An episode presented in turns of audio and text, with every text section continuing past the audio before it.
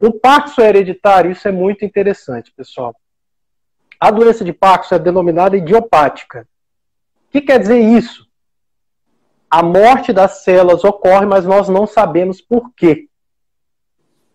Então, a gente chama de idiopático. É o termo médico para isso. Um subgrupo de pacientes realmente tem uma característica genética da doença de Parkinson. No geral, pessoal, todo o nosso organismo funciona com dois genes. Um a gente recebe do pai e um recebe da mãe.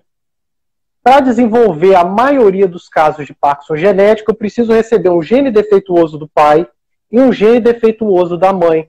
Essas doenças são chamadas de autossômicas recessivas e geralmente acontecem antes dos 40 anos. Então, por que, que essa pergunta é legal? Se o Parkinson iniciou por volta dos 55 anos, é improvável que ele seja um Parkinson genético, salvo raras exceções. Tá?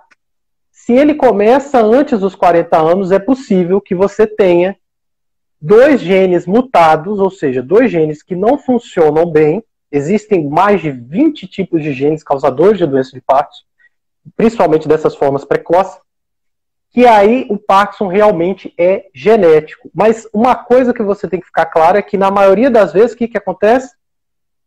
Você casa, tem um filho, você passa o gene defeituoso para o filho, mas o parceiro passa o gene saudável, logo, na grande maioria dos casos, o seu filho não desenvolverá doença.